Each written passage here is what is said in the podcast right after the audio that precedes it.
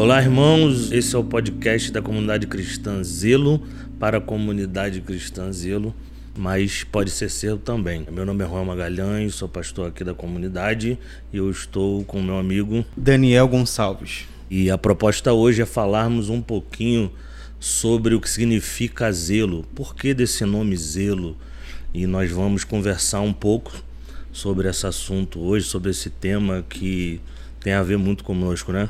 É, realmente. É o nome da nossa comunidade em si, né? Então, estava até conversando um pouco antes de iniciar o podcast que zelo traz uma, uma seriedade muito grande pra gente, né? Verdade, verdade. É, em relação a isso. Então, zelo. A gente sempre tem a ideia de que zelo tem a ver com uma pessoa muito boa no que faz, né? Ou que faz, ou que faz para alguém. Num conceito comum, é, zelo é isso, né? Alguém que é muito cuidadoso, muito prestativo. E a gente sempre tem essa ideia, né? Pô, fulano é prestativo, fulano é zeloso, fulano faz muito bem isso, por isso ele é zeloso. Mas a ideia de zelo, quando a gente vai para a Bíblia, ela extrapola esse conceito e é isso que a gente queria trazer um pouquinho aqui, porque Zelo no conceito bíblico, a palavra, ela quer dizer no original quinar, né, que tem a ver com ciúme, né, tem a ver com uma paixão, tem a ver com um ardor de homens e pessoas que está ligado àquilo que fazem para Deus ou recebem do seu Deus. Então, a gente tem uma ideia de um conceito comum que zelo é alguém cuidadoso, que faz algo muito bem feito, e quando a gente olha para a Bíblia, a gente enxerga que tem a ver com ciúme, algo que é mais violento, algo que é mais intenso. E partindo dessa ideia, zelo se torna algo superior ao que nós pensamos, né? E é importante, assim, porque a gente tem muito conceito do dicionário comum, né? Do que é zelo. E você trazer isso para as escrituras, para a Bíblia, nos dá um panorama diferente do que a palavra zelo, né? Então a gente vê vários contextos nas escrituras falando sobre isso, né? Sim. E eu espero que a gente consiga abordar todos esses temas aqui, né, no podcast. E aí tem muito em relação ao zelo do ocidental que você falou, nessa questão de, de você se inclinar a cooperar para alguém, então você vai fazer de tudo para aquela pessoa é, ou se dar bem em alguma coisa, ou se está em falta, a gente vai fazer de tudo para que aquela pessoa seja suprida. Então isso também tem a ver com o zelo. Mas biblicamente, como você falou, isso sobrepõe muito, né? Então, na Bíblia fala sobre ciúmes excessivos, né? Sobre arder em ciúme, né? Arder, e quando fala de arder, né? Fala de algo que você não tem como controlar, né?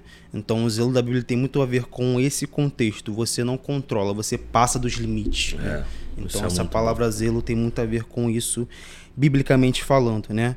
E aí tem até alguns conceitos, né? Que tem a ver com homens que são zelosos pela casa de Deus, né? pelas coisas de Deus. Então a palavra zelo está cheio de significado para a gente, inclusive como comunidade. Né? Muito bom, muito bom. É, existe um texto base né, que está em, em Tito 2, versículo 14, que é o versículo que nós adotamos como comunidade de fé. E esse versículo retrata muito a nossa identidade e como trabalhamos e por que trabalhamos, né? É um texto que diz assim: o qual se deu a si mesmo por nós para nos remir de toda iniquidade e purificar para si mesmo um povo seu especial, zeloso de boas obras. E aí com base em tudo que nós estamos falando aqui, a gente precisa trazer à memória que quando Deus está separando para ele um povo zeloso de boas obras, ele não está separando um, um, gente que faz coisas legais, né? Exatamente. E é aqui que a gente quer aprofundar um pouco o, o que nós vamos pensar juntos sobre zelo para que a gente consiga extrair o máximo do que esse texto, né, que é uma carta que o apóstolo Paulo escreve para seu discípulo Tito, tudo que isso representa e tudo que isso quer nos entregar, né? Então, por que nós adotamos esse texto, né? E a partir disso, conhecendo esse texto, nós vamos conseguir, cara, investir em pessoas, discipular pessoas para que essas pessoas se tornem o que esse texto está dizendo, né? E a primeira coisa que eu queria que, que, que a gente comentasse, Daniel, é que a primeira parte do texto ela diz assim: o qual se deu a si mesmo por nós. Isso tem a ver com a obra de Cristo, Sim, né? Exatamente. Aí eu separei aqui Galatas 1:4 que, que fala algo muito próximo né, desse texto, é o qual se deu a si mesmo por nossos pecados para nos livrar do presente século mal, segundo a vontade de Deus, nosso Pai. Então, é, esse texto está falando que Jesus escolheu se entregar por pessoas como nós, pecadores. Fala um pouco sobre isso pra gente. É, e aí a gente começa a entrar no que a gente falou no início, né? Que o zelo do dicionário é diferente do zelo bíblico, né? Então, o zelo bíblico está mostrando um Deus que se entrega. Né? É. Então, ele é tão zeloso ao ponto de morrer por pessoas que não amam. A própria escritura vão falar que ele morreu quando a gente nem era pecador, ou seja, inimigos de Deus ainda, né? Então, quando fala que ele se deu a si mesmo por nós, é uma obra de Cristo. E isso não tem a ver com a gente, não tem a ver com o que a gente faz, o que a gente pensa, né? Toda vez que eu penso isso, eu fico refletindo, porque Deus de Gênesis 1 que criou todas as coisas, né? É o mesmo Deus que se entregou por nós. Isso é incrível, assim, você pensar sobre isso. E você pensa, cara, ele se entregou, mas em troco de quê? Né?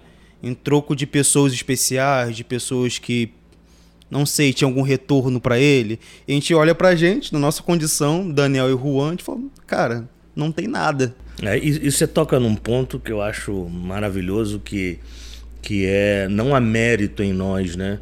Então, quando a gente olha para Cristo deliberadamente entregando a vida dele por pecadores, e aí você usou um termo, nós éramos inimigos de Deus, e isso é muito bom trazer à tona, porque o Ocidente tem muito essa ideia de que Jesus faz algo por nós porque ele está nos escolhendo porque somos pessoas boas. Então parece que a obra de Cristo ela está selecionando pessoas boas para viverem coisas melhores, quando na verdade é o oposto. Nós tínhamos inimizade total. Então, você que está nos ouvindo, o texto bíblico fala que nós éramos inimigos de Deus. Então, não havia nada que podia nos aproximar dele. Então, é o amor de Deus, como o Daniel está falando, que faz que ele olhe para nossa miséria, nossa corrupção, homens e mulheres totalmente sem graça alguma, sem possibilidade nenhuma de coisa boa e a entrega dele é por amor, e ele olha assim: eu vou salvar esse homem e essa mulher que são corruptos, meus inimigos, mas isso não tem a ver com nós, tem a ver com a graça de Deus, né? Como Paulo vai falar em Efésios, né? Exatamente. E aí você comentou, né, essa questão de a gente não ser alguém é, que tenha mérito. E aí mesmo que a gente busque isso, né? Não, agora eu vou fazer alguma coisa para Deus para que de alguma forma isso seja compensado, né? E não existe, não tem como, né? Nada que a gente dê para Deus vai ser na medida da proporção da obra dele, da medida da proporção do que ele entregou. Isso é impossível acontecer, né? Então, o que a gente tem que fazer diante dessa obra é só se arrepender, né? É aceitar o sacrifício, a obra de Cristo que é grande, que é pesada, mas reconhecer que nós somos pecadores e por meio disso, né? É, prosseguir, né? Isso é importante. E aí, quando o Tito vai falar, né?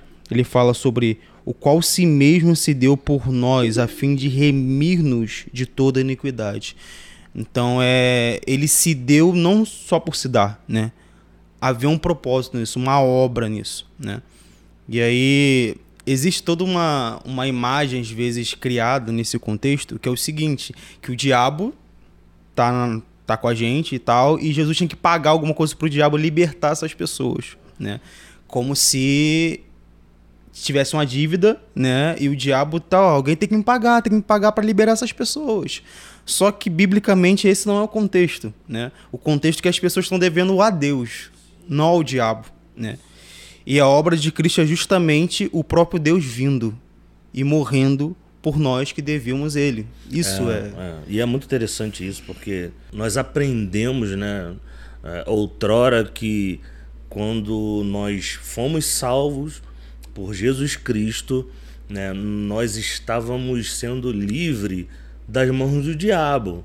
Né? E muitas pessoas ainda pensam dessa maneira, né? que, é, que é muito terrível. Mas a obra de Cristo ela está né, derrubando o muro da inimizade que nós tínhamos com Deus. Exatamente. Então, não era Satanás que estava indo né, contra nós, né? era o próprio Deus com a sua ira vindo contra a nossa maledicência, tudo que nós temos de ruim que o pecado gerou. Então, quando o homem é salvo, e o apóstolo Paulo vai falar isso em Efésios 2, né?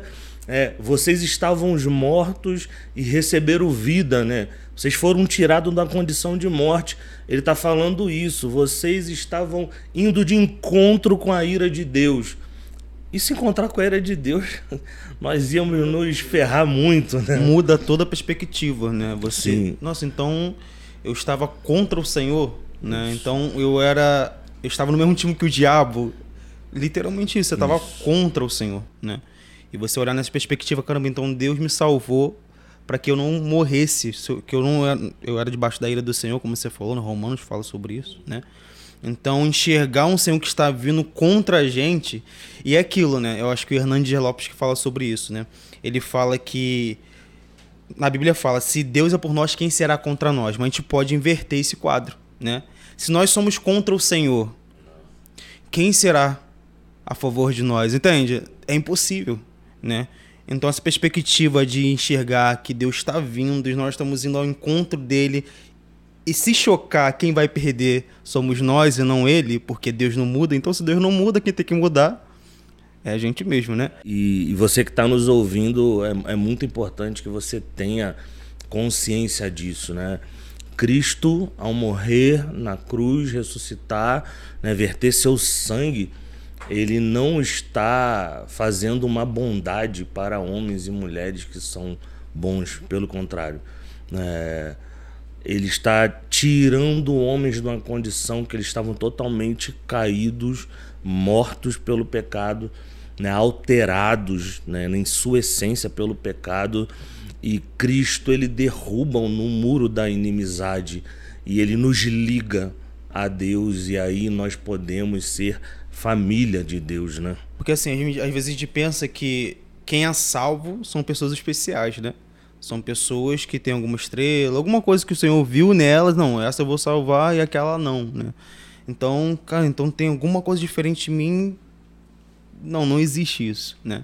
E aí existe uma soberania de Deus muito grande nesse assunto, que não é o assunto de hoje, né, gente? Salvação não é o assunto de hoje. Talvez seja em algum momento, mas não é o assunto de hoje mas é uma obra grandiosa, né? Deus se entregar por nós pecadores é uma obra muito grande, muito grandiosa. E aí a gente poderia ir para o próximo ponto, né? Remir-nos de toda iniquidade. E aí, o que seria iniquidade para você, Juan? A iniquidade, né, ela tem a ver com um homem que é totalmente né, separado de Deus, né, inimigo de Deus e, e, não só isso, o estilo de vida que ele tem, o tipo de vida que ele tem é contra Deus, né? Ele vive é, contra os preceitos, os princípios, os valores de Deus. Ele é declaradamente um inimigo, né? De tudo que que Deus propõe e tudo que Deus sugere que, que nós vivamos, né?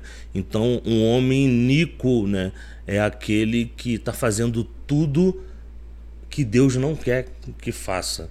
Então ele é né, descaradamente, né, vamos dizer assim, alguém que sabe o que está fazendo contra Deus. Né, e o terrível é que ele não faz ideia do, do problema que ele está arrumando, tendo um tipo de vida iníqua. Né?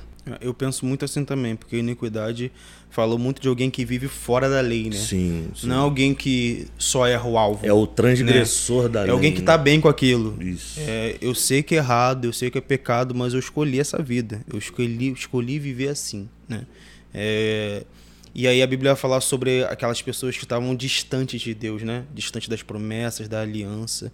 São pessoas que estavam vivendo assim porque queriam viver assim. Né? Amavam a vida de pecado, eram fora da lei. E aí Tito vai falar que o Senhor veio remir esse tipo de gente. Pessoas de iniquidade. Um tempo atrás eu estava aconselhando um, né, um jovem que estava passando por uma série de, de lutas, né? Que são inerentes da, da vida de todo cristão, né? Enfim, e eu, eu falando com ele, ele, ele era conhecedor das escrituras, né? teve um passado, uma vida né, na igreja, não é alguém leigo quanto ao conhecimento e à lei de Deus. E eu lembro num momento que eu estava exortando ele, falando, cara, você precisa se esforçar porque você conhece, então você sabe muito bem é, do, do benefício de servir a Deus, de se arrepender e o que Deus pode fazer na sua vida, na sua jornada. E você sabe também o que te espera se isso não acontecer. E ele falou: Ah, pastor, eu, eu sei, pior que eu sei, mas eu sou alguém que ama tudo que é ruim. Então eu amo a promiscuidade. E quando eu vejo algo promíscuo, a única coisa que eu quero fazer é me lançar. Né? E, e, e aquilo, óbvio, me assustou, mas tem muito a ver com, com, com isso que você falou. Né? Pessoas que estão transgredindo a lei de Deus e sabem que estão transgredindo. Né? Ele não é um leigo, é, é, como um motorista que conhece a lei de trânsito e ele sabe que quando o sinal está vermelho ele precisa parar. Ele precisa entrar numa rua, ele precisa dar seta. E deliberadamente ele transita pela rua e ele não faz nada disso. Então ele está transgredindo a lei sabendo, né? conscientemente. E é terrível que é, este é um tempo que tem muita gente vivendo dessa maneira, né? Que flerta com a igreja, né? Que são os crentes nominais, né? né? Tem um passado que te liga a Deus, te liga à religião evangélica, porém não há vida, né? Não há vida suficiente para promover o que nós estamos falando, né? Estamos falando que ele nos livrou de uma vida de iniquidade. É uma obra que Cristo fez. Mas é, existem milhares e milhares de pessoas que estão nesse contexto, dentro das igrejas, né, flertando com a fé, mas essa fé, por não ser verdadeira, ela não produziu aquilo que precisava. Então é o tipo de gente que a gente passa ano, né, anos e anos e anos e anos, e você vê a pessoa, cara, fulano é o mesmo. Ele não muda, ele tem um pecado de estimação ele está né, ainda atolado naquilo. Mas o texto, né, ele está falando, né, para nos remir de toda a iniquidade. E aí Colossenses 1:14 vai trazer para gente, né, em quem temos a redenção pelo seu sangue. Então a, a morte de Cristo, né, promove isso para nós, a saber, a remissão dos pecados. Então, o texto está falando que ao experimentarmos a salvação, a, a, Jesus, né, olhar para os seus eleitos falar: Você é meu, eu estou te dando graça e fé para você se entregar a mim. Ele está fazendo uma obra completa, que é nos salvar e também nos limpar, nos remir desse pecado, dessa vida, desse, dessa herança que nós herdamos, né? E a gente está falando sobre zelo ainda, né? Uhum. Então toda essa obra é baseada no zelo que Cristo tem pela igreja, né? Sim. né? Então ele se entregar, ele purificar um povo cheio de iniquidade, tudo isso tem a ver com o zelo que ele tem, né? Então a gente começa a enxergar um Deus que se dá, como a gente falou no primeiro ponto, ao qual se deu a si mesmo por nós, a partir do zelo que ele tem. Né? E depois a gente falou sobre para nos remir de toda a iniquidade, a partir do zelo que ele tem. Então sempre é a partir dele, né? E novamente, não tem a ver com a gente, tem a ver Graças com o zelo Deus, que ele não. tem. E isso nos dá uma confiança, porque se foi a partir dele, não depende de mim, não depende às vezes da minha é, fidelidade sempre, porque a gente é inconstante, né? As próprias escrituras vão falar que Deus permanece fiel mesmo sendo infiéis contra ele, né? Então, a partir do zelo dele, nos dá uma confiança, uma segurança que até o fim a gente vai ser pessoas santas igual Deus é, sabe? Igual Cristo. É a confiança que nós depositamos né, na obra de Cristo, no zelo dele, né, no, no cuidado excessivo que ele tem conosco. Né, é, é isso que, que vai gerar fé confiança no nosso interior, né, no nosso homem interior, para que a gente siga a jornada, né? Exatamente. E, por, e olhando esse zelo do Senhor, a gente tem a, a confiança de prosseguir. Porque assim, todos nós sabemos, você que está me ouvindo, que tem dias que a gente não quer levantar da cama e vir para a igreja, não quer orar, não quer ler Bíblia. Se depender da nossa condição, esse mundo está perdido, de verdade. Então, quando a gente olha para o zelo de, de quem Cristo é, da onde que ele parte, isso nos dá coragem, confiança que no fim vai dar tudo certo, está tudo consumado, entende? Então, acho que a partir disso Juan, é olhando para o zelo de Cristo nos dá confiança e pé no chão para seguir uma jornada, sabe? Hum, isso é maravilhoso, Daniel, porque você falando isso me vem à cabeça, né, o, o tipo de gente que que às vezes se frustra na jornada porque está caminhando, caminhando e vive nesses altos e baixos da vida cristã, mas ela se frustra muito porque ela está colocando fé nas suas próprias forças, né? Então ela se esforça muito na sua maneira de ver a Bíblia, na sua maneira de ver a Deus. Então é, é como ela caminha que vai, que ela acha, né, que vai dar resultado e fruto para a jornada cristã. E na verdade não é, né? É o quanto ela conhece da obra de Deus, o que Deus fez na vida dela, e ela depositando fé nisso que vai mudar, né? É, é, é o mindset, né? A mente dela, ela precisa estar tá, tá adequada ao perfil das escrituras para que ela não erre na jornada por conta disso. Porque é, é aí que muita gente desanima, desanima né? Aí eu, eu oro, eu jejuo, eu leio a Bíblia, mas eu não alcanço isso. Eu, eu faço isso, isso, isso, mas eu não sinto isso. E aí não tem a ver com sentir, não tem a ver com fazer para receber algo, mas tem a ver na confiança naquilo que ele fez, né? Que inclusive já está garantido, né? Eu tenho uma experiência muito recente, né? É, estava conversando com, com um jovem e aí ele pecou, né? Errou. E a primeira coisa que a pessoa pensa em fazer é o quê? Se afastar do Senhor, fugir. Não orar, não vir para a igreja, não, não sou digno. Como se antes ele fosse, né? como se antes ele fosse digno porque tá fazendo as coisas certinho, né? Só que aí que tá, é da onde a gente parte, né? Eu falei, não, quando você peca, você sabe que você tem um advogado fiel. Deus morreu por isso. Por isso você pode se chegar ao Senhor com coragem. Por quê? Porque não depende de você, né? E isso é humilhante pra gente, porque a gente gosta de, tipo, ó, eu fiz isso. Não, é mérito meu. E na obra de Cristo não existe isso, né? A gente não consegue, tipo, ó, eu fiz isso, é mérito meu. Não existe.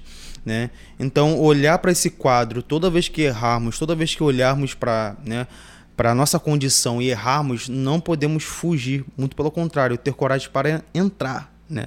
De Hebreus fala sobre isso, né? Sim. Entrar com ousadia nesse confiança, lugar, no confiança, sim. no santo lugar. Por quê? Porque a obra é dele, o sangue é dele, não é nosso. Porque às vezes parte de um momento na vida cristã que parece que a gente sabe fazer tudo, e não depende mais do sangue do Senhor, não depende mais da sua obra. E quando a jornada dá errada, a gente recorre quem? A nós mesmos novamente.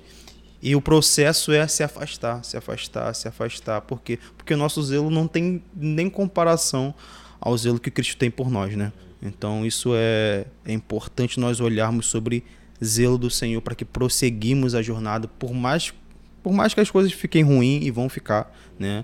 A gente tem a pandemia aí, a gente tem várias coisas acontecendo, mas o zelo do Senhor protege a sua esposa, a sua igreja, cada um de nós. Isso é importante a gente frisar sempre. É, é, é legal que você falou a respeito do pecado. Ao pecarmos, não tem para onde fugir disso. O Espírito Santo, né, que mora em nós, ele pum, acende aquela, aquela luz e fala: aquela ó, lanterna, sinal, né? Tá errado, você pecou. Mas muita gente, por não conhecer né, biblicamente o papel do Espírito Santo, né, como consolador, como aquele que nos leva ao arrependimento, entende essa voz de maneira equivocada e acha que é acusação. Né? O Espírito Santo, ao, ao, nos lembrarmos do pecado, que temos ou cometemos, ele está nos levando ao arrependimento, de volta para o caminho. Então ele não está, ih, pecou, tô saindo né? de você. Assim, né? é, ah, agora tá sozinho, bobão. Não, não é isso. Né? E, a, e, a, gente precisa, inclusive, ensinar as pessoas a se relacionarem né, com o Espírito Santo, a terceira pessoa da Trindade. Né? Ele está conosco todos os dias da nossa vida. Então, o papel dele é nos conduzir, nos guiar. Então, quando a gente peca, o Espírito Santo ele está nos conduzindo de volta. Então a voz que nós ouvirmos sobre o nosso pecado, ela não é de acusação. Ela é, filho, volta da onde você caiu e você sabe onde é. E, e aí é que tá, né? E isso tem a ver com zelo de Deus, né? O zelo do Espírito Santo, ele está fazendo com que a gente não permaneça naquele erro, não prossiga pecando cada dia vez mais, mas pelo contrário, que a gente se volte, porque tem a ver com esse ponto que nós falamos. Ele já nos purificou. Ele fez uma obra, ele nos tirou desse tipo de vida. Então é por isso que a gente pode né, se apoiar, depender do Espírito Santo, para que toda vez que aconteça algo e a gente peque contra o nosso Deus, o nosso coração não fique confortável, mas sim, mas tenha total amor e arrependimento de fazer esse caminho de volta, né? É, é necessário muita fé, né, para a gente continuar acreditando que o zelo do Senhor é suficiente. E voltando, quando a gente fala de zelo, a gente fala de um amor furioso mesmo, um amor que está sobre nós. Tipo assim, não depende de nós. Ele ama e vai até o fim por aquilo ali, sabe? Ele, ele rompe limite, né? E você falou muito sobre a condenação, né? do espírito condenar nossa mente. A gente confunde muito essas coisas, né? Quando nós erramos, estamos contra o Senhor, a primeira coisa que vem na nossa mente, cara, você está errado.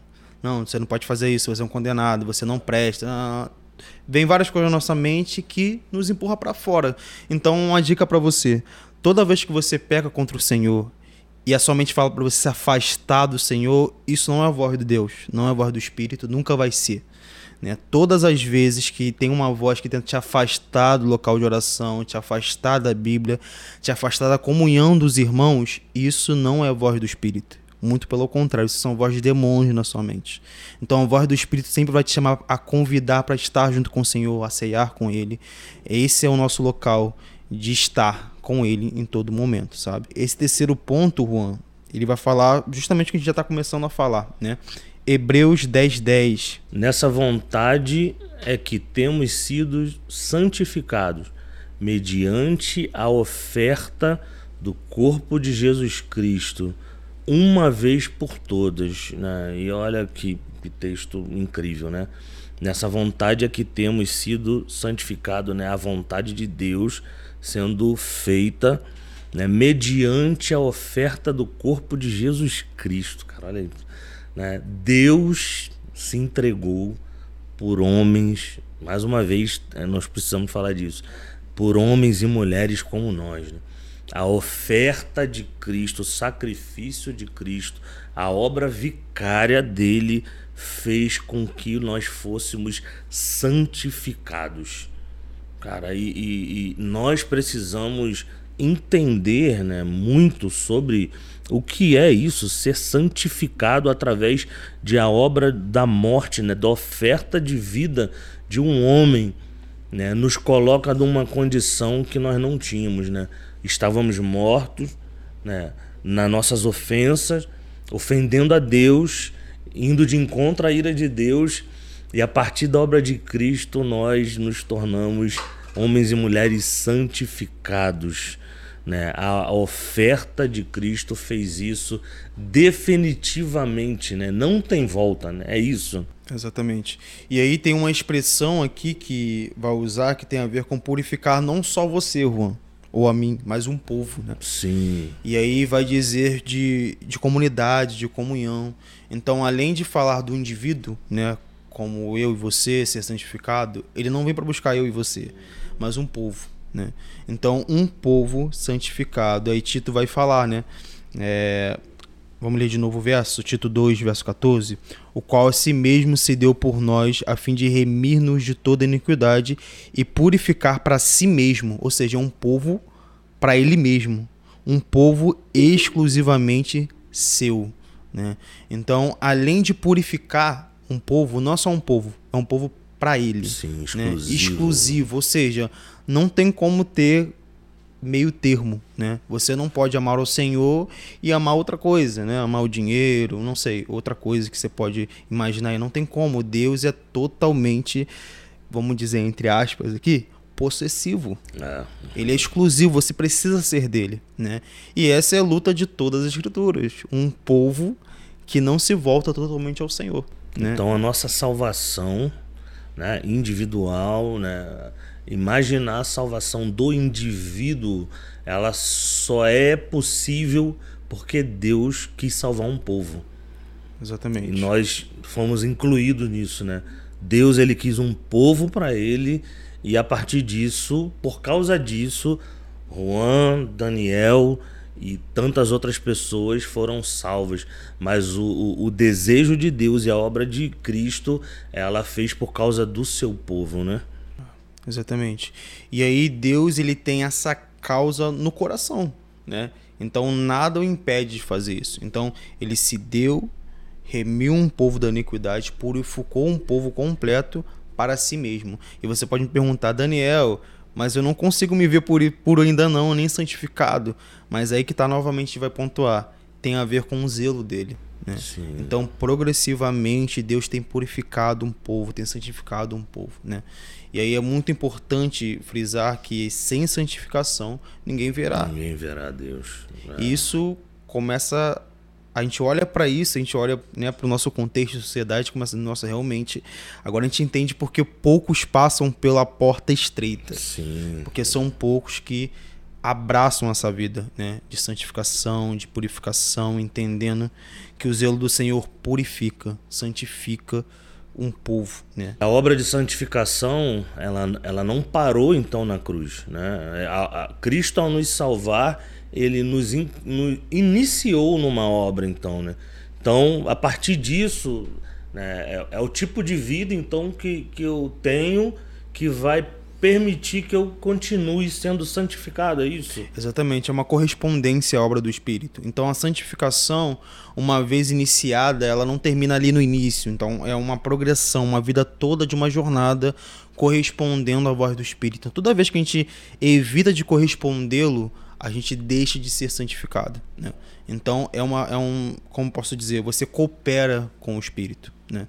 Então o Espírito faz a obra e eu coopero com essa obra. Eu me arrependo toda vez que ele fala comigo, Daniel, você precisa se consertar com aquele irmão. E eu chego no meu irmão e me conserto. Então é mais uma medida de santificação. Daniel, você precisa entregar uh, o dízimo. É mais uma medida de santificação. Então obras têm a ver com isso, com obedecer o Senhor em tudo. Né? Essa é a medida de santificação. Quando eu obedeço, eu caminho mais um passo, eu correspondo mais ao Espírito. A última parte do texto, né, de, de Tito, ela vai falar, né, do que ele né, escolheu para si, né, um, um, purificou para si um povo seu especial, zeloso de boas obras, né? E aí eu queria que, que você falasse um pouco sobre isso, né?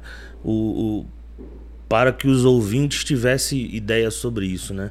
Porque parece que que quando a gente fala sobre boas obras, remete muito a essa ideia de que, ah, então eu preciso fazer a obra do Senhor. Ok, mas o que é a obra do Senhor? Né? O que é essa obra que o texto está falando? A obra tem muito mais a ver do que a gente, às vezes a gente pensa, como você falou, né? A obra é você fazer a obra, sei lá, construir o prédio da igreja, né?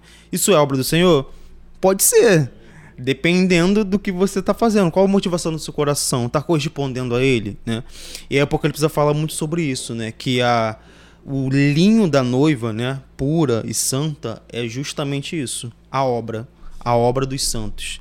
Então a obra dos santos vai purificar a noiva. É justamente isso que vai acontecer, né?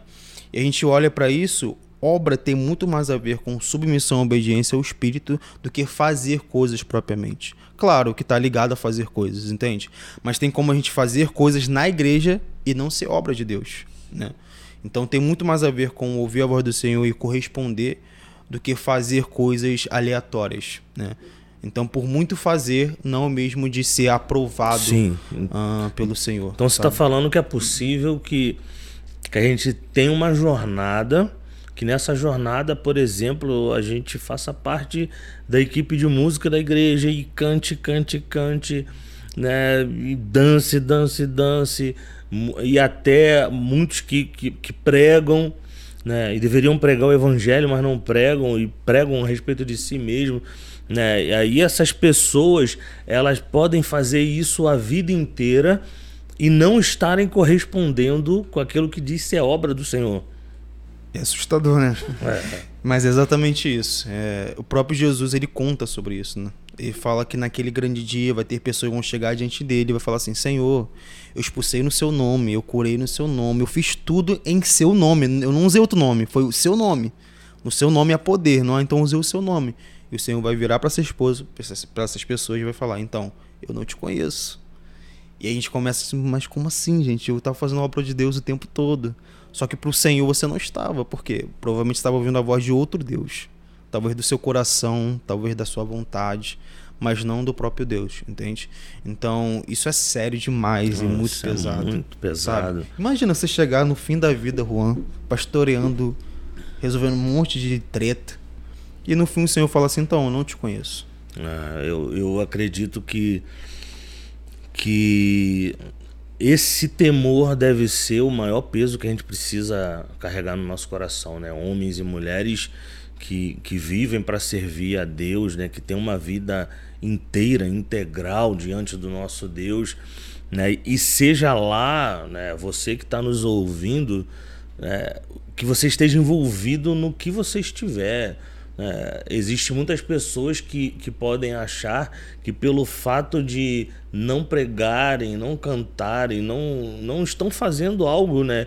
Que às vezes na igreja tem uma posição de destaque, né? Que elas se acham indignas, se acham menores, né? Mas a obra de Deus ela não, não tem a ver com isso. Inclusive, Jesus vai falar que né, o maior no reino é o menor, né? É aquele que serve.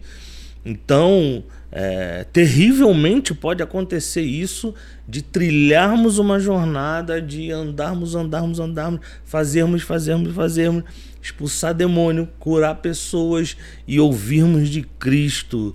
Eu não conheço vocês. Né? E aonde que na, na sua percepção está essa incompatibilidade aí? Por que Cristo pode falar isso para as pessoas? Né? É, porque que tipo de, de, de evangelho tais pessoas podem estar vivendo que não está correspondendo, né? Que eu, eu, penso nisso, né?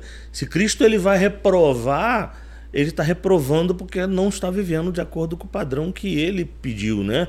Então, aonde está essa incompatibilidade, né? Aonde está o erro da jornada dessas pessoas? Eu lembro muito de Jesus falando também quando os discípulos ganham poder para expulsar demônio. Eles ficam muito felizes. Não, no seu nome eu expulsei demônio, Senhor. E Jesus volta para ele e fala: muito bom.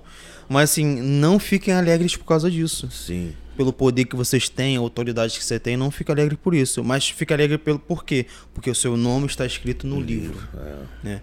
Então, eu acho que a ideia principal de o Senhor rejeitar um povo é que nessa vida agora mesmo, hoje mesmo, as pessoas não têm relacionamento com o espírito. A vida de oração não está em dia. Entende? Não existe relacionamento. E aí, quando, se não existe relacionamento com o Espírito, não tem como ser conhecido por Ele. E a Bíblia vai falar sobre o conhecimento de Deus, né? Você conhecer o Senhor, você se tornar um com Ele, né? E o que é isso, se tornar um com Ele? Ter o mesmo sentimento, amar o que Ele ama, odiar o que Ele odeia. Então, talvez esse tipo de gente não está fazendo isso. Não está abraçando o tipo de vida que o Senhor abraçou. Então sabe? você está falando que uh, os ensinamentos de Jesus de Mateus 5, 6 e 7 é, é, é, a prescrição né, do tipo de vida que precisamos ter. Sermão do Monte, exatamente. Sermão do Monte é justamente Jesus ensinando. Cara, Sermão do Monte é tipo assim, na Bíblia, para pensar que é Deus pregando, é Deus pregando para um povo. Deus abrindo a própria lei e pregando para os seus discípulos. Ó, você quer entrar no reino? Então, siga isso. Seja manso, seja humilde, né? Isso eu fico toda hora olhando aquele texto e, cara, os discípulos tiveram oportunidade de ouvir o próprio Deus bradando, igual os hebreus ouviam lá no monte, né? Então eu acho que o sermão do monte, justamente você falou, Mateus 5, 6 e 7, ele vai mostrar essa realidade de um povo que vai entrar no reino, que vai habitar com o Senhor. Ali tem um panorama desse tipo de gente, né? Tem alguns outros textos aqui, né? Que eu queria que a gente falasse um pouquinho, que ainda né, fala sobre essa questão do zelo, mas ligado às boas obras, né, que é Efésios 2,10 vai dizer que porque somos feitura sua, criados em Cristo Jesus para as boas obras, né, as quais Deus preparou para que andássemos nela. E isso aqui é, é, é maravilhoso porque né? A primeira parte, somos feituras sua, né? Deus nos fez para isso, né? criados em Cristo Jesus para as boas obras, a qual Deus preparou para que andássemos nela. Então, o que Paulo está sugerindo né, nessa carta aos Efésios é que a obra que nós estamos desenvolvendo, vivendo e fazendo com Deus, Cristo já tinha escrito, preparado para que andássemos nela. Então, ele nos predestinou para isso. Exatamente. E, e, assim, caramba, uma obra. Antes de sermos salvos, já existia isso pré-escrito. Você fica assim, caramba, então já, já tinha programado tudo já. e é justamente o que Paulo está falando, né? Antes mesmo de Deus nos alcançar, já tinha obras esperando. É como assim, tem tudo escrito lá, tá, tá, tá só esperando você chegar para começar a obra, entende? Então, é, Efésios vai falar muito sobre isso, sobre um edifício, né, construção, né, de um povo. Então, olhar para isso é olhar que a gente não precisa inventar obras, né? A gente não precisa inventar coisas para fazer. O Senhor já tem essas obras prontas e preparadas, né? É. A gente precisa buscar entender quais são especificamente para cada um de nós em e relação a isso. Se envolver nisso. É, exatamente, né? se envolver. Eu acho que a palavra se envolver é muito significativa para a gente hoje em dia como igreja, né? Se envolver, né? É, eu falo muito isso para a galera que estou discipulando, né? Se envolver é uma resposta para muita coisa, né? Às vezes a gente está dentro, mas não está envolvido. A gente não faz parte, a gente não é um. É, e, né? por incrível que pareça, Daniel, tem muita gente nessa condição, né? Que está caminhando, mas quando você chegar perto vai conversar, ah, eu ainda não descobri o que eu tenho que fazer. Eu ainda não sei qual a minha vocação, eu ainda não sei o, né, qual o meu chamado, né, e ainda né, aquela terrível dicotomia né, entre a vida espiritual e a vida secular, que não existe, nós somos seres inteiros, né? E esse se envolver faz toda a diferença para que essas pessoas que estão perdidas, mas estão dentro, elas se achem. Porque é caminhando uma jornada, é sendo discipulado, sendo orientado, né, recebendo instrução que essas pessoas vão se encontrar, né? E a gente vê isso também na vida dos discípulos, né? Pontuante, está falando sobre zelo ainda. é, o zelo do Senhor é tão enorme ao ponto de ele chamar discípulos que tinham a vida deles. Os discípulos seguiam ele e viviam com ele. Não era tipo assim, vou lá no domingo, vai ter reunião, vou estar com Jesus. Não. Diariamente. Comia com Jesus, conversava com Jesus, passava o dia com Jesus, entende? E isso gerava é, é, coisas específicas. Tanto que a gente lembra do quadro de Pedro, né? Quando Jesus ia ser entregue, né, para morrer e tal, Pedro tira uma espada e taca na orelha do centurião ali, né? É, por mais que seja reprovado por Jesus aquilo ali, isso tinha a ver com um certo zelo de Pedro, né? né? Ele excedeu ali naquele momento. Né? Talvez seja algo gerado pelo relacionamento com Jesus, algo do tipo, eu não sei muito bem. É, numa visão né, humana, né? Pedro era próximo de Cristo, amava Cristo, e por não conhecer o, o, o plano de Deus para Cristo naquele tempo, ele, ele tenta interromper o que estava acontecendo, né? Não, ninguém vai levar Jesus preso, preso não, né? Enquanto eu tiver aqui com a minha espada, sai, sai para trás, né? E aí que também tem a questão do zelo que a gente é, sempre fala do zelo de Cristo e da gente também, né? A gente lembra daquela passagem de Pedro, né? Porque Pedro para ele foi zeloso nesse momento, certo? Mas teve um momento que ele achava que ia ser zeloso também, mas Jesus chamou ele de Satanás, né? É. Então assim, não, não vou deixar isso acontecer com você, Senhor. Aí ele, então, sai de mim, ó, se afasta. Você é um Satanás nesse momento né? Porque ele usou de uma forma de zelo que para ele estava correta, salvar o seu Messias, salvar o seu dono, o seu Senhor, mas naquele momento não era a hora, entende? Então é, eu acho que é muito é, pontual olhar para Jesus como alguém zeloso, sabe? Se nós queremos ser pessoas zelosas, nós precisamos olhar para a vida de Jesus. Né? Ele foi alguém zeloso. Me veio à memória quando Paulo fala que né, ser de meus imitadores. E aí, justamente porque você falou, olhar para Cristo, né? E Paulo vai dizer como eu sou de Cristo, né?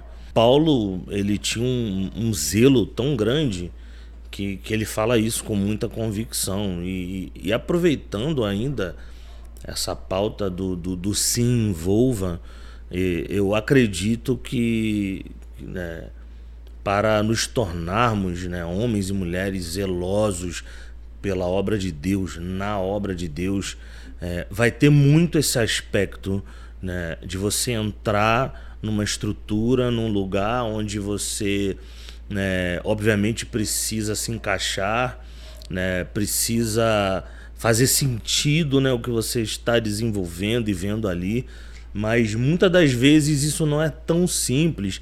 E aí, né, é, é, essa fala de Paulo para mim faz muito sentido para esse contexto. Ser de meus imitadores. Né? É, muitos vão precisar fazer isso. Olhar para, para pessoas que já estão desenvolvendo, que já estão milhas à frente e, e, e copiar aquelas atitudes, aquelas posturas, o tipo de vida, como ela, ela, ela cuida da família, dos filhos, da esposa e vice-versa, como ela é zeloso na, na, na, pregação do evangelho, liderando música na igreja, cuidando das coisas comuns da igreja, da arrumação, da limpeza. Ao olharmos para esses tipos de pessoas que já estão desenvolvidas e copiarmos, nós nos tornamos o que elas desenvolveram, né? E às vezes é, é, é, muitos não querem trilhar esse caminho. E para mim né, é, é, o caminho mais fácil que existe para você desenvolver. E é o que Cristo fez com os discípulos. Ó, para tudo que está fazendo e me segue.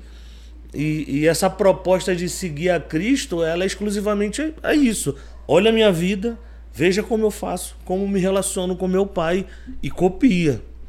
E os discípulos foram, né, dia a dia, se inspirando, olhando para Cristo, copiando a Cristo, sendo exortado, sendo corrigido, né, Jesus empurrando eles para o destino deles, e isso foi desatando o que cada um tinha que ser e o que nós conhecemos de quem é quem hoje nas escrituras, né? É, e a gente vê Atos, né?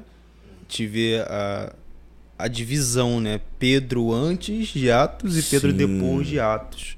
A mudança que teve, né? O, o quanto Pedro começou a acertar, né? Essa é, é a verdade. Começou a ter um zelo conectado com o que ele estava fazendo. Né? Ter um, um povo purificado para si mesmo, exclusivamente zeloso de boas obras, é justamente o que você falou. É um povo que não tem a ver somente com o pastor fazendo. Não é só o pastor que fala, ó, me imite mas é todo um povo zeloso de boas obras que, vamos supor, um dia uh, alguém entra na comunidade cristã zelo e todos os membros que ele olha resplandece o zelo de Cristo. É, é, esse é o projeto de Deus. Ele entra num local onde o povo é chamado pelo nome de Deus e nenhuma pessoa é descompensada, sabe? Todas resplandecem em zelo.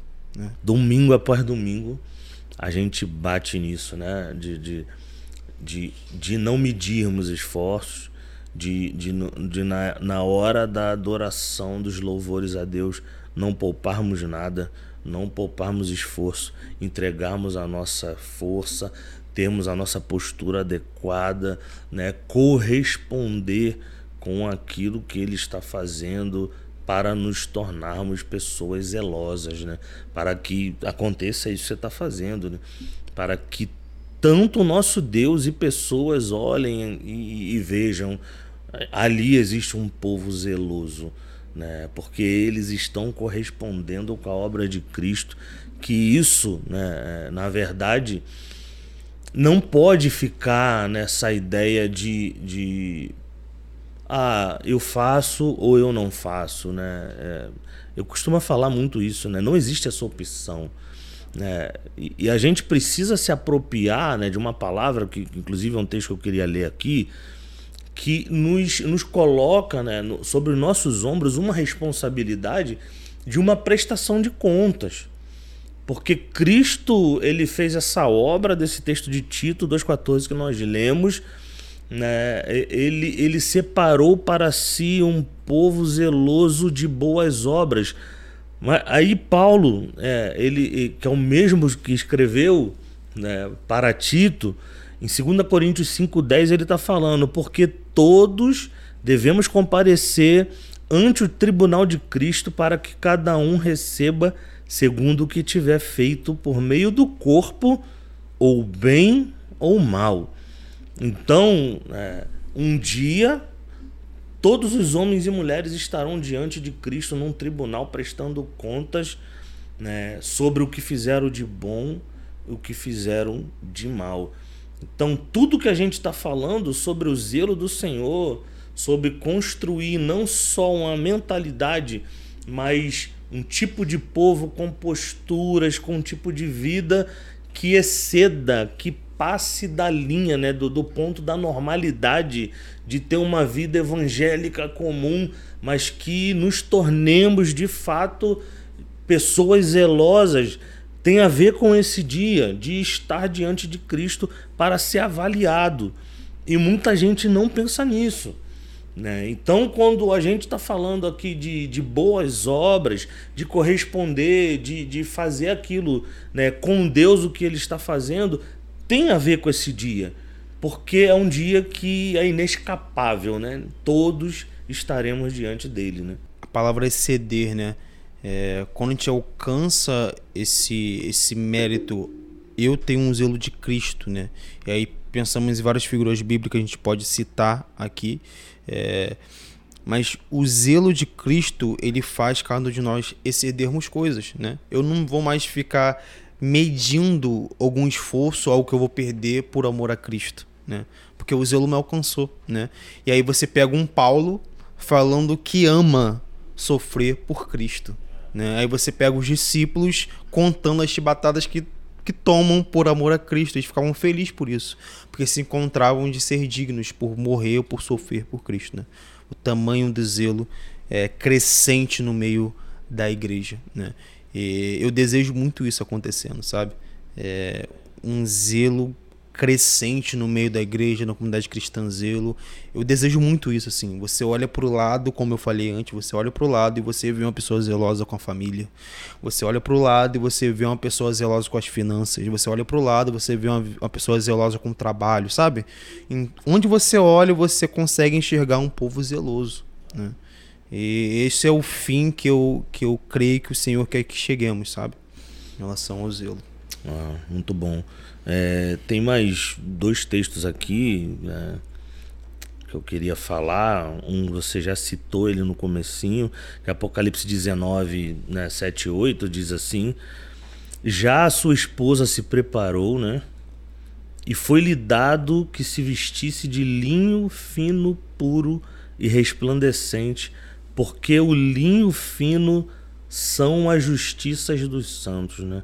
São as obras de justiça dos santos. E, e aqui é, é muito interessante que a gente se atente o seguinte, né? Já a sua esposa se aprontou, tá falando da igreja adornada, né? Então a igreja ela é adornada, ela é purificada, ela fica pronta por causa de uma obra, né? A obra, a boa obra dos santos que está fazendo isso com a igreja. Né? É, e aí a igreja pronta já, né? A gente consegue visualizar isso. Apocalipse é incrível, né? A gente consegue visualizar a igreja pronta, com as obras já finalizadas e tudo mais. E aí a gente olha para esse tipo de esposa que o Cordeiro projeta, que é o que ele quer, ele vai conseguir, porque ele consegue tudo o que quer, ao contrário da gente, né? A gente vê o quanto a gente precisa correr para que isso aconteça, né? É, eu vejo as pessoas muito alarmadas, né? Com algumas coisas acontecendo, o anticristo, um monte de coisa. Só que existe algo. A igreja precisa estar tá madura, a igreja precisa chegar nisso, né? Para que a gente olhe para esse cenário que está acontecendo e fale assim: ó, isso não tem a ver com um político, isso não tem a ver com algo que eu preciso fazer externamente, ou seja, direita, esquerda, alguém precisa ganhar, ou a direita ou a esquerda para alguma coisa mudar, ou a igreja ser favorecida, ou sei lá, fazer leis para que a igreja não seja bloqueada de evangelizar, sei lá. Não tem a ver com isso. Tem a ver com a igreja ser obediência realmente até o fim, né? A gente lembra também do texto de Apocalipse que vai falar sobre ser fiel até a morte. E dar-te a coroa. Né? Exatamente. Também tem as pessoas também que a Apocalipse falar que diante da morte não amaram a própria vida. E esse é o fim das pessoas zelosas. Os zelosos são aqueles que vão até um fim, até o fim, até o fim. Até o fim é literalmente morrer. E tu falou de algo que é interessante. É, o, o texto de Apocalipse ele nos entrega é, a visão da igreja pronta, né?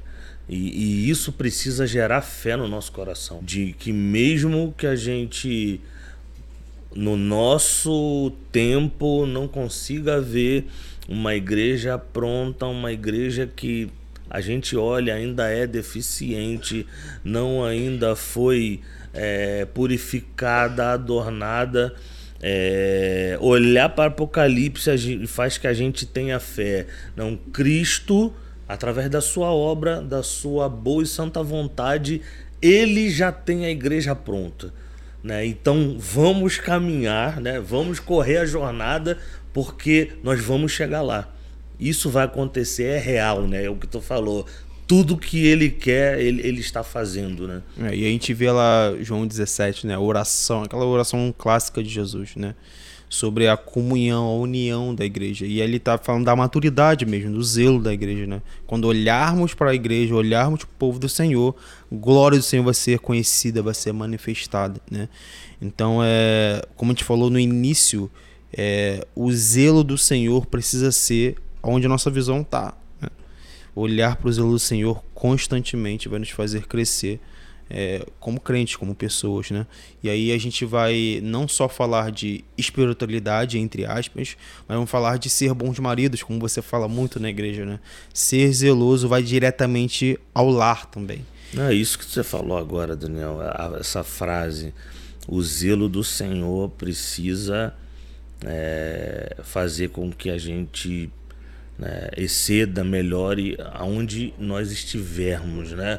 É, e isso vai extrapolar mais uma vez a ideia da notoriedade, da, das coisas de destaque. E aí você toca nessa coisa do bom marido.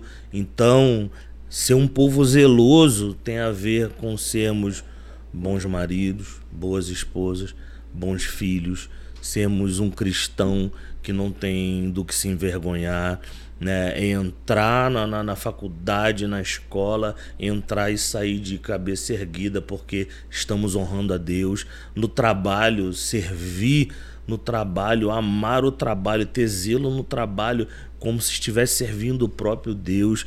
Então, não se trata do serviço na igreja. É, tem a ver com a nossa vida comum, né? a nossa vida ordinária de segunda, terça, quarta, quinta. É, e o sucesso para gente, como discípulos de Cristo, é diferente para do mundo, né? É, sucesso hoje, vamos pegar lá o Instagram, né? Sucesso hoje é você ter um número de seguidores. Isso é sucesso, é uma pessoa que é aceita, vamos dizer assim, né? Só que para o Senhor, sucesso são todas as pessoas que chegam até o fim da vida obedecendo Ele, entende? E isso precisa, é, novamente, frisando sempre essa palavra, que o nosso coração esteja em Cristo, com muito zelo e cuidado. É, crescer em cuidado e em zelo pela obra do Senhor, porque o Cristo é, pela sua causa, pelas motivações que movem ele, sabe? Isso vai nos fazer crescer muito, se tornar um com Cristo, é o que a gente precisa agora nesse momento, sabe? E na série de escatologia que a gente está falando né, na igreja esses dias, é aquele tema que eu falei sobre estamos no tempo de embelezar a noiva, né? Eu acho que é justamente o que cabe que a gente está falando aqui agora. É um tempo de a igreja ser embelezada, a igreja ser santificada, crescer em zelo, né? crescer em devoção, crescer em oração, enfim, crescer em piedade. Né? E é isso. Conselho que, que a gente deixa, a dica que a gente deixa né, de tudo que a gente estava falando desde o começo, né, é, é que a gente consiga olhar de maneira né, plena, completa para a obra de Cristo, né, ao nos ter nos salvado como indivíduo, porque ele sonhou em salvar um povo e ele santificou esse povo e separou esse povo para boas obras. E, e isso representa né, vivermos a nossa vida ordinária, comum, de segunda a segunda, fazendo tudo, qualquer coisa para a glória de Deus, né? E aí Apocalipse 22, verso 12, ele vai dizer: "E eis que cedo venho, né? E o meu galardão está comigo para dar a cada um segundo a sua obra."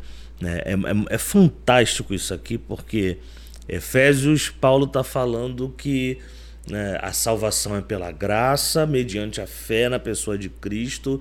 Né? Isso não é por obras para que ninguém se soberbeça.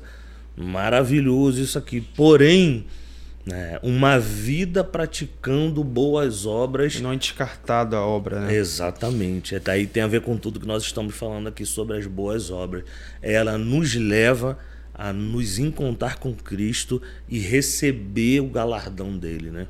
É, e é aqueles que são salvos, aqueles que se aproximam de Cristo, é, não é que precisam fazer, é que voluntariamente vão querer fazer obras, vão querer obedecer ao Senhor. Né? É impossível você imaginar uma pessoa que segue a Cristo e não se inclina a Ele, sabe? Não se inclina ao que Ele quer, não se inclina à sua vontade. Né?